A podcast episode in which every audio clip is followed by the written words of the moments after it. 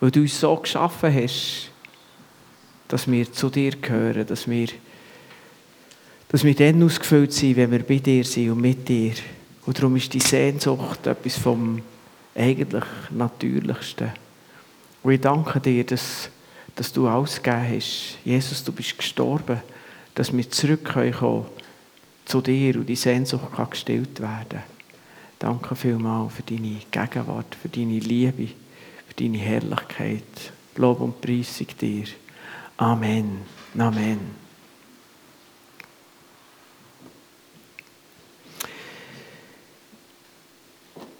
Ich möchte heute über Römer 14, 17 predigen. Dort steht, denn das Reich Gottes ist nicht Essen und Trinken, sondern Gerechtigkeit, Frieden und Freude im Heiligen Geist. Ich kenne den Satz schon lange. Ganz besonders, weil es ein cooles Lobpreislied gibt. Da hat mir die Melodie gefallen und der Rhythmus und, und, und äh, Begleitung und Instrument und alles. Aber irgendwie konnte ich mit dem Text nicht anfangen. Aber ich habe es gleich gesungen, weil es so cool war. Und ähm, ich habe ja viele Bücher von einer Predigtreihe von einem meiner Lieblingstheologen. Er lebt zwar nicht mehr, aber er hat lange in England gewirkt, also in den 50er, 60er Jahren vom letzten Jahrhundert in London der heißt Martin Lloyd Jones und der hat über 13 Jahre lang an seinen Abendgottesdiensten hat er durch einen Römerbrief predigt. 13 Jahre lang. Lange Predigtreihe. Und, äh, und da habe ich eben gerade, äh, da hat er meistens zu jedem Kapitel ein dickes Buch ich habe ein paar von diesen Büchern habe ich gekauft, ein paar habe ich nicht bekommen und äh, kann man auch im Internet äh, kann man noch als PDF abladen und da bin ich eben da im Römer 14 und es hat mich inspiriert, was er zu diesem Vers gesagt hat. So weit inspiriert, dass ich äh, heute möchte eben dazu eine Predigt machen. Wenn wir den Satz anschauen, er fängt an mit «denn». Und dann heisst es immer, es kommt eine Begründung für etwas, was man vorher gesagt hat. Denn heute muss ich wegfahren. Ja, für was ist das Begründung? Ich gehe heute Abend früh ins Bett. Denn morgen muss ich früh wegfahren. Oder denn du hast eine lange Wanderung vor dir. Du gutes Morgenessen. Denn du hast eine lange Wanderung vor dir. Also, denn, da muss immer etwas vorher kommen. Und wenn wir schauen, das Kapitel 14, das Ganze lesen, also mit den ersten 16 Versen, dann ist die Geschichte folgende. Zu Rom, in der Gemeinde, hat es Diskussionen und Streitereien gegeben zu der Frage, ob man gewisses Fleisch, das man auf dem Markt gekauft hat oder bekommen hat, dürfe essen. Das ist dort nicht um vegan und vegetarisch und so weiter gegangen, sondern darum gegangen, dass viel Fleisch, das man auf dem Merit gekauft hat, vorher bei einem Ritual einem Götz geopfert worden ist. Und jetzt hat es Christen gegeben, gesagt ja, da gibt es ja gar nichts zu diskutieren. Ich will auch ein Fleisch, das einem Götz geopfert worden ist. Ich diene meinem einen Gott, ich esse das Fleisch nicht. Andere haben gesagt, ich bin doch frei. Ich weiß, dass es eh keinen Götz gibt. Wem die und was die immer mit dem Fleisch machen. Ich sehe Fleisch, ich habe gerne Fleisch, das kommt auf den Grill. Kein Problem. Und dann hat es Streit gegeben. Ähnliche Fragen hat es auch gegeben im Zusammenhang mit Trinken. Und glaube auch noch mit dem Einhalten von gewissen Feiertagen, ob man jetzt die und wie man die muss einhalten muss. Und wenn man jetzt liest, die ersten 16 Vers, merkt man, der Paulus nimmt nicht Stellung und sagt, im Fall die haben Recht oder dieser haben Recht. Am Rand, vielleicht könnte man, wenn man, wenn man ganz, ganz streng interpretiert, noch ein paar Fragen dazu stellen, ob er vielleicht. Aber eigentlich, nein. Sondern er lehrt ein Prinzip, wie man mit solchen heiklen Fragen umgehen kann. Und er sagt, wenn du zu denen gehörst, die die innere Freiheit hat, etwas zu machen, eben zum Beispiel das Fleisch zu essen, der veracht die nicht, die es nicht machen. Der, der nimmt nicht mal von dem Fleisch, der ist ja blöd. Mach das nicht, tu die nicht verachten, sondern respektiere sie. Und umgekehrt, wenn du die Freiheit nicht hast und sagst, nein, mein Gott ist heilig. So etwas Unheiliges wie das geschändete Fleisch. Nein, ich doch nicht. Dann tu die anderen nicht verurteilen, die sich die Freiheit nehmen. Veracht nicht und verurteile nicht die Mitbrüder, deine Mitgeschwister, die was anderes machen. Und dann doppelt er nach und sagt, wenn du durch dein Verhalten der Glauben von deinem Mitchrist schädigen dann erreichst du einen Punkt, wo du dich schuldig machst. Konkret erklärt er dort nachher, wenn du isst von diesem Fleisch und damit zum Beispiel der Anger verführst, der ein schlechtes Gewissen hat zu essen, aber weil du isst, isst er auch. Und im Gegensatz zu dir hat er eben ein schlechtes Gewissen und muss sagen, ich habe mich versündigt, weil er gegen sein Gewissen von diesem Fleisch ist. Und du hast ihn dazu verführt. Dann bist du lieblos. Dann hast du deine Freiheit, die du eigentlich hättest, missbraucht, für etwas Böses zu machen. Geht nicht. Und nachher kommt er mit dem Satz, und jetzt macht Begründung Sinn. Denn das Reich Gottes ist nicht Essen und Trinken sondern Gerechtigkeit, Frieden und Freude im Heiligen Geist. Ein Paulus geht es also darum, eine ausbalancierte Sicht zu vermitteln. Er sagt, liebe Römer, ihr seht von lauter Bäumen der Wald nicht mehr. Ihr verstiefet euch auf Essen oder nicht Essen, Trinken oder nicht Trinken, aber das eigentlich Wesentliche habt ihr aus dem Blick verloren. Übrigens, der Paulus macht es gleich auch im Galaterbrief. Der geht es um eine andere Frage, nämlich, muss sich einer, der heidisch war, Christ geworden ist, zuerst beschneiden oder nicht? Die, Juden, die strengen Juden haben ein sehr starkes Gefühl gehabt, weil sie das Gefühl gehabt, das Christsein ist eigentlich ein weiter, äh, äh, äh ist eigentlich ein Erfüll, eine Erfüllung vom Judentum. Und haben gedacht, hey, du musst zuerst Jod werden, dass er Christ werden kann. Und es hat einen grossen Streit gegeben. Der Paulus sagt, es geht nicht um beschnitten sein oder nicht, das ist völlig irrelevant. Es geht darum, dass ein Mensch innerlich neu geboren ist. Alles andere ist zweitrangig. Bis heute müssen wir als Christen immer wieder darauf achten, dass wir nicht eben im Bild gesprochen von lauter Bäumen der Wald nicht mehr sehen. Bei uns geht es nicht um die Frage nach Essen und Trinken. Beschneidung oder unbeschnitten sein. Aber so Themen, die ich jetzt vielleicht in meinen paar Jahrzehnten miterlebt habe. Darf in einer Kirche ein Schlagzeug stehen? Darf man Musik machen mit Schlagzeug? Ist jetzt heute vielleicht den meisten Orten auch nicht mehr so das Thema, aber das ist eigentlich ganz heiß diskutiert worden. Das Lärminstrument, das kommt doch aus der Hölle. Ja, so Sachen hat man gehört verurteilen, verachten. Oder die einen sagen, die Predigt muss mindestens 45 Minuten lang sein, sonst kann man doch nicht richtig etwas aus dem kostbaren Wort lernen. Und die anderen sagen, höchstens 25 Minuten. Die Aufmerksamkeitsspanne ist daneben, das ist lieblos, wenn man länger predigt. Oder am Anfang muss im Gottesdienst still sein, dass man sich besinnen kann. Schließlich kommt man vor einen heiligen Gott. Oder aber, nein, wir wollen es begrüßen, schließlich sind wir als Gemeinde Familie. Darum ist es gut, wenn es vor dem Gottesdienst geschäftig und laut ist. Ja, vergleicht einmal die Zeit vor dem Gottesdienst hier bei uns mit der Situation in der reformierten oder in der katholischen Kirche, wo man kaum einen Adler gehört, den Boden fallen. Sollen wir jetzt darüber streiten? Wollen wir darüber streiten? Nein, sagt der Paulus, es geht um etwas Wichtigeres. Verachtet die nicht, die eine Freiheit nicht sich nehmen. Und verurteilt die nicht auf der anderen Seite, die sich eine Freiheit nehmen. Und vor allem, seid dem anderen kein Anstoß. Ich mache euch ein Beispiel von mir. Früher war für mich der Glaube ein wie ein enges Korsett von Regeln, von du sollst und du sollst nicht. Das ist irgendwie, hm, habe ich das Gefühl gehabt, man muss die Regeln einhalten, sonst ist Gott taube und so weiter. Wo ich dann mehr gemerkt habe, dass auch wenn Gott klare Maßstäbe hat, doch das Wesentliche vom, vom Glauben, die Freiheit ist, die wir Jesus haben, ist mir plötzlich wichtig geworden, in meinen Alltagskleidern in Gottesdienst zu gehen. dass ich nicht am Sonntag mich anders anlege als unter der Woche, weil Gott ist genau dort, immer dort, ganz normal. Er nimmt mich genau so an, wie ich bin und darf ihm begegnen. Das war für mich ein Ausdruck von Freiheit, von einer natürlichen Beziehung zu Gott.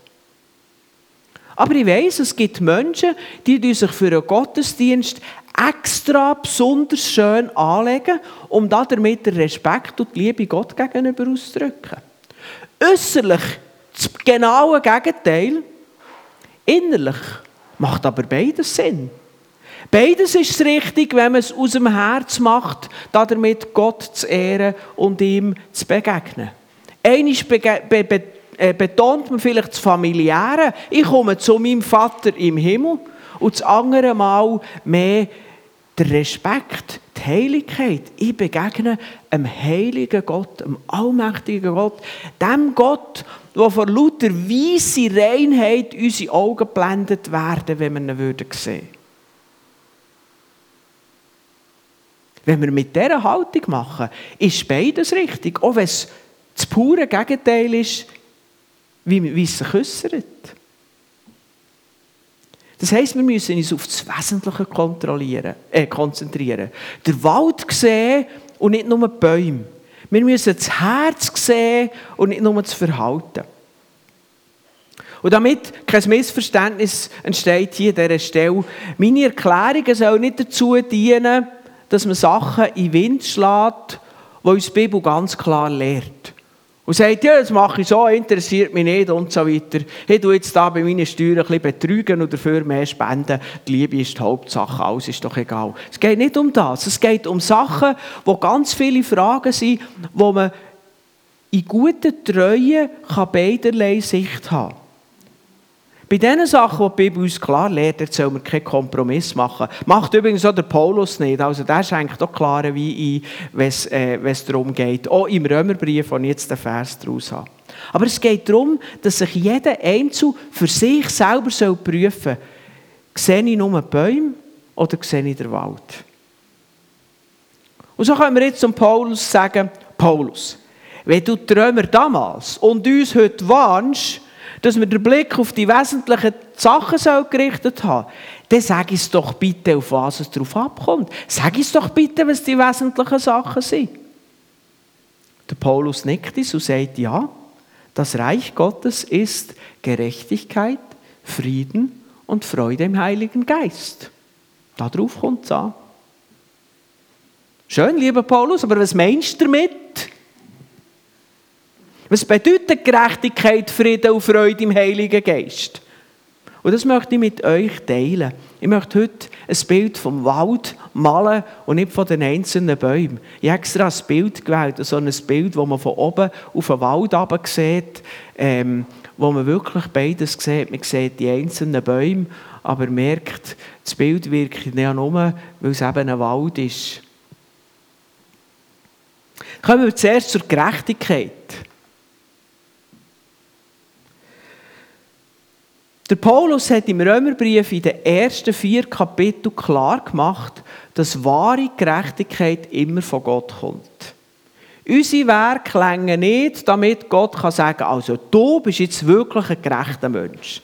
Sogar der anständigste, der treueste, der liebste, der brävste und so weiter schafft es nicht, aus sich selber von Gott gerecht zu sein. Oder sagen wir es ein bisschen direkt aus salopp. Jeder hat die Hölle verdient. Du, ich, wir alle.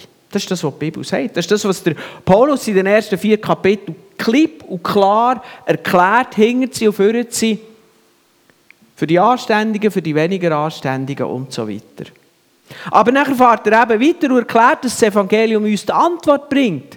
Jesus stirbt an unserer Stelle, er trägt unsere Strafe, er schafft Vergebung, Befreiung von Schuld und Sünde und im Glauben an Jesus wird uns vergeben. Wir werden in dem Sinn rein gewaschen und wir bekommen seine Gerechtigkeit. Ja, wir tun seine Gerechtigkeit quasi anlegen wie ein Kleid. Und darum dürfen wir mit Fug und Recht sagen, wir sind gerecht. Hier, da vorne, in aller Bescheidenheit, mit meinen Fehlern, die ich kenne, hier steht der Gerechte vor euch. Hier sitzen lauter Gerechte. Weil wir in Jesus Gerechtigkeit angezogen haben. Oder wir können es anders sagen, das Königreich von Gott ist nicht, was wir tun, sondern was er für uns da hat und was er uns geschenkt hat. Wenn wir es annehmen, natürlich, das ist die Bedingung. Denken wir an die Absicht von dem Abschnitt. Der Paulus will, dass die Römer den Wald wieder sehen, den Blick auf das Ganze zurückbekommen. Das Reich von Gott, unser Glaube, hat seinen Bestand darin, dass wir aus Glauben in Christus gerecht gemacht worden sind. Nicht, weil wir Fleisch essen oder nicht. Weil die einen beschnitten sind und die anderen nicht. Weil wir in die Jeans oder in der Schale in Gottesdienst kommen. Weil der Lobpreis mit oder ohne Schlagzeug stattfindet. Weil wir ein Tattoo tragen oder ganz auf Ohrringe verzichten. Es geht um etwas ganz anderes. Diese Sachen mögen für dich persönlich wichtig sein. Such du deinen Weg. Veracht niemand, verurteile niemand. Aber drück durch das, wie du es machst, aus, dass du Jesus liebst, Sinn willst nachfolgen. Und das ist der Baum. Äh, das ist der Wald. Und da hat Verurteilung richtig keinen Platz. Und da hat der Paulus eben Christen zu Rom müssen korrigieren. Und weiter noch, weil wir jetzt in Christus gerecht sind, in ihm neues Leben haben, sind wir mit ihm verbunden und lernen ein Leben zu leben, das sich mehr und mehr nach den gerechten Maßstäben von Gott richtet. Gott will, dass wir verändert leben. Es ist ihm nicht einfach egal, wie wir leben. Dass er uns sagt, ja, ich habe euch jetzt gerecht gemacht und jetzt könnt ihr machen, was ihr wollt, spielt ja keine Rolle. Jesus ist ja eure Gerechtigkeit. Sondern er sagt, nein, die Last ist nicht mehr auf euch, dass eure Gerechtigkeit davon abhängt, dass ihr so lebt, sondern ihr seid frei. Aber braucht die Freiheit jetzt, für uns zu lernen, mehr und mehr so zu leben mit Christus. Und dann bekommt die Gerechtigkeit auch diesen Aspekt, dass wir mehr und mehr ein gerechtes Leben leben. Eigentlich sagt Paulus, als Christen leben wir im Reich Gottes. Und das Reich ist ja nicht das Reich mit politischen Grenzen, sondern es ist da, wo Jesus herrscht. Wenn Jesus in deinem Herz herrscht, dann ist das Reich Gottes. Es ist da, wo Gerechtigkeit herrscht. Und das hat eben erstens mit unserer Stellung zu tun, ich bin gerecht in Jesus. Und zweitens mit unserem Leben, dass ich durch seine Kraft, durch seine Nähe, durch Beziehung zu ihm mehr und mehr lerne, nach seinen Maßstäben zu leben. Darauf kommt es an. Das ist der Wald, den ich sehen muss. Und wenn ich andere gewisse Fragen anders beantworte als der, der mit mir unterwegs ist, dann respektiere ich das. Dann mache ich daraus nicht eine Sache. Es gibt keinen Raum für Verachtung oder Verrichten und Verurteilen. Und ich bin sogar parat, auf meine Freiheit zu verzichten, wenn das für einen anderen wichtig ist. Nicht, weil er stur ist, ich meine, es hat einen Kampf gebraucht, wo man Schlagzeuge in die Kirche hineingenommen hat. Ich glaube, das war wichtig, dass man das geschafft hat. Es hat einen Kampf gebraucht. Aber wenn es darum geht, dass man jemanden verletzt, dass man jemanden in seinem Glauben schwächt, eben weil man ihn verführt, etwas zu machen, das ihm schädigt, dort muss man aus Liebe Rücksicht nehmen. Es muss unser Anliegen sein, recht vor Gott zu stehen. Und in dieser Art müssen wir im Blick auf unsere Bäume lernen, den ganzen Wald zu sehen. Das ist das Erste. Der zweite Begriff, den der Paulus braucht, um das Reich Gottes zu beschreiben, ist das Wort Frieden. Frieden.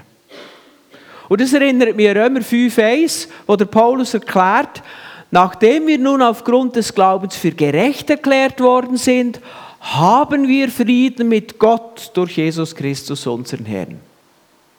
Frieden mit Gott. Das ist natürlicherweise nicht so, dass wir Frieden mit Gott haben. Und zwar, weil die Sünde uns von Gott trennt hat. Es ist wie eine Mauer. Letztlich bin ich mit Gott im Konflikt gelegen. Im Römer 5 erklärt er sogar, braucht er sogar das Wort Find. Wir sind in Findschaft zu Gott gestanden. Wir haben ihm nicht vertraut, wir haben gegen ihn aufbegehrt, wir haben selber unser Herr sein und so ist Gottes Zorn über unsere Schuld und Ungerechtigkeit geschwebt. Und all das hat Jesus geklärt. Und so herrscht eben jetzt Frieden zwischen mir und Gott. Und Frieden ist viel mehr als einfach kein Krach, sondern Frieden ist Beziehung, Frieden ist Fülle von Gott, Frieden ist miteinander unterwegs sein. Und genau das macht das Reich von Gott aus. Und interessanterweise, sowohl im Römer 5,1, den ich vorhin zitiert habe, als auch in dem Vers, den ihr dahinter seht, kommt der Frieden auf Gerechtigkeit.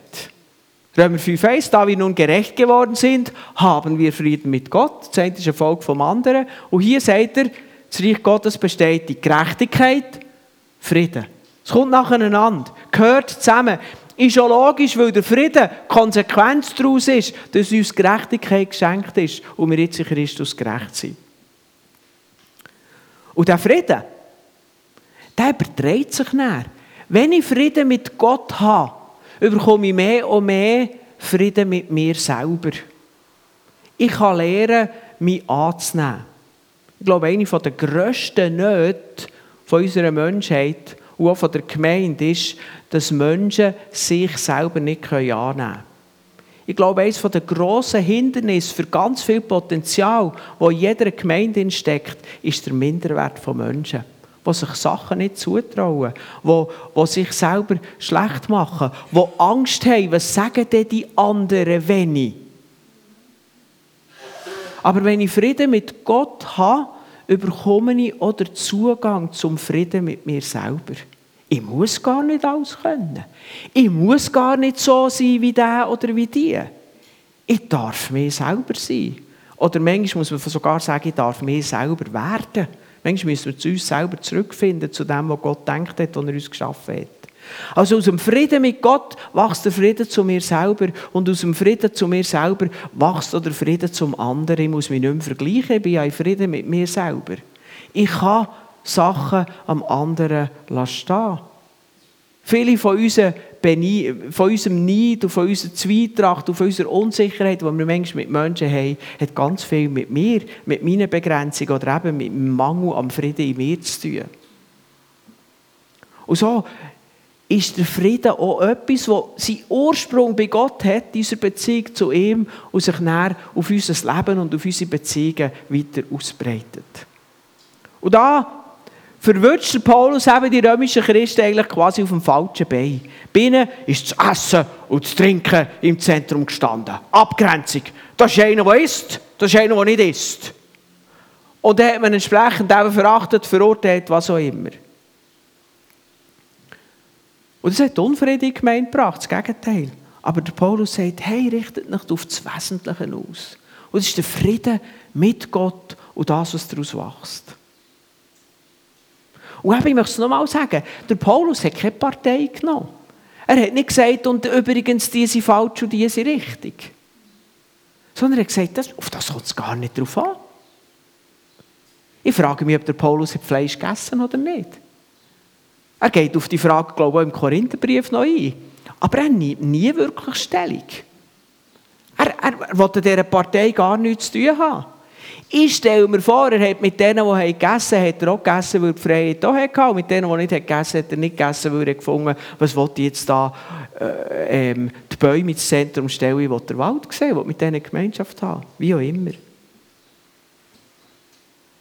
Und der Paulus redet in dem Sinn jeden von uns persönlich an und sagt, hey, in deinem Leben, in deinem Ideal, in deiner Glaubens- Interpretation, oder wir auch sagen, geht es um Gerechtigkeit, um Frieden und um Freude im Heiligen Geist. Und das muss jeder für sich selber klären. Da kann ich noch so gut für einen anderen Predigt hören, nützt nichts, weder mir noch dem anderen. Sondern ich muss selber vor mir gehen. Das ist etwas, was ich manchmal erlebe, wenn ich eine Predigt vorbereite, dass mich Gott in der Woche vor der Predigt wie prüft. Und ich genau in die Situation komme, wo mich Gott vor die Probe stellt, Sage ich nur, was ich gelesen habe, oder lebe ich so? Das ist manchmal noch herausfordernd. Ich habe schon gedacht, ich muss aufpassen, über was ich predigen will. Und ich möchte mir dort wirklich Mühe geben, dass ich treu bin, dass ich nicht nur rede, sondern dass ich auch handle. Und in dem Sinne glaube ich, das ist ja grundsätzlich so, aber hier ganz besonders, es geht um das, was wir machen.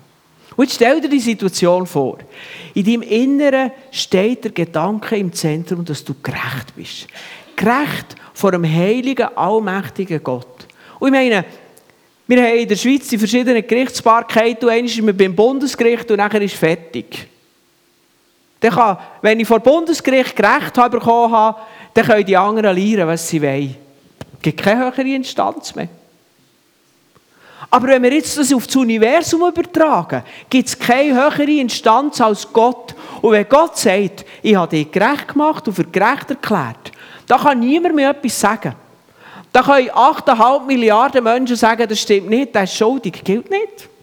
Darüber kann man lachen. Wenn ich wirklich verstanden habe, dass ich in Christus gerecht bin, dann hat das eine, eine universelle Dimension in der Art von der Weite und in der Art von der Zeitdimension. Ich bin einfach gerecht. Das können wir uns gar nicht vorstellen. Ein Geschenk von Gott, wir nichts dazu machen müssen. Wie werde ich frei von Schuld, vom schlechten Gewissen, von, von Selbstverdammnis, von all dem? Wenn ich wirklich erfasst habe, ich bin gerecht. Wenn ich das sage, ist eins. Aber innerlich bis tief ins Herz hinein erfassen. Ich bin vom allerhöchsten Richter gerecht gesprochen worden. Was für eine Erleichterung, was für eine Freiheit. Kommen wir nochmal mit dem Römer. Römer 8,1. Es gibt keine Verurteilung mehr für die, die in Christus Jesus sind. Wenn das einmal die Emotionen erfasst haben von einem Menschen, der sich bewusst ist, was es eigentlich heisst, dass man schuldig ist vor Gott, puh, der hat die Lunge gerade das doppelte Volumen. Was für eine Erleichterung. Aber mehr noch, meine Beziehung ist bereinigt. Die Beziehung zu Gott, ich habe Frieden mit Gott. Ich kann zu Gott einfach kommen. Habt ihr auch manchmal Leute, die nicht so recht wissen, ob es gerade günstig ist, bei ihnen vorbeizugehen? Oder ob es nach einer gering zwickt? Entweder physisch oder, ähm, was noch fast schlimmer ist, emotional. Und man muss aufpassen. In der Familie ist es so, man tut vielleicht lieber die Türen vom Zimmer zu. Dann tätscht es nicht. Und ich kann euch sagen, bei Gott, Gott werdet ihr nie so antreffen. Du hast Frieden mit Gott. Bei Gott ist die Tür immer offen. Ich habe mal den Spruch gehört, Gott hat immer einen guten Lohn. Das ist ein bisschen, ein bisschen salopp gesagt, aber so verstanden hat das etwas. Dir kann der, ja, ich meine, jeder von uns hat wahrscheinlich seine Lieblingsfehler, seine Lieblings, sagen wir, Sünden.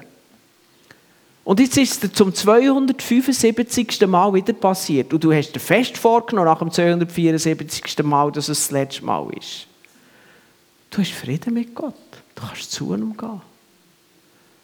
Jetzt bist du gerecht. Du hast Frieden mit Gott. Und daraus wächst Frieden zu dir selber, Frieden zu deinen Mitmenschen. Und es kommt als nächstes. Logisch, die Freude.